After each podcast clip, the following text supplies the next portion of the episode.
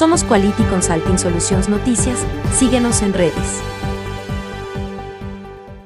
Las transferencias a los gobiernos subnacionales por concepto de canon minero, regalías mineras, legales y contractuales, y derecho de vigencia y penalidad sumaron 4.894 millones de soles.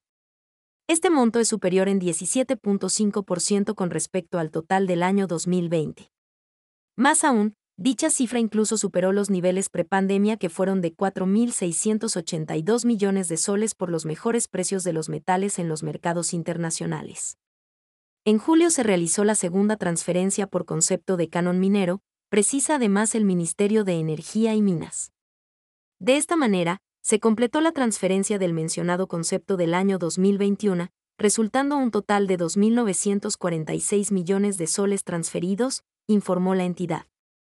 Por su parte, las transferencias de las regalías mineras legales y contractuales alcanzaron, al mes de agosto, un monto de 1.783 millones de soles, cifra superior en 39.3% con respecto al monto total del año 2020.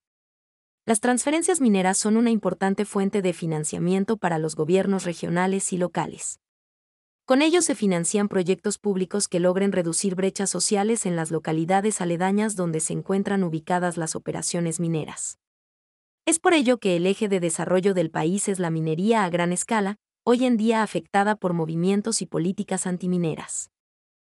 Somos Quality Consulting Solutions Noticias, síguenos en redes.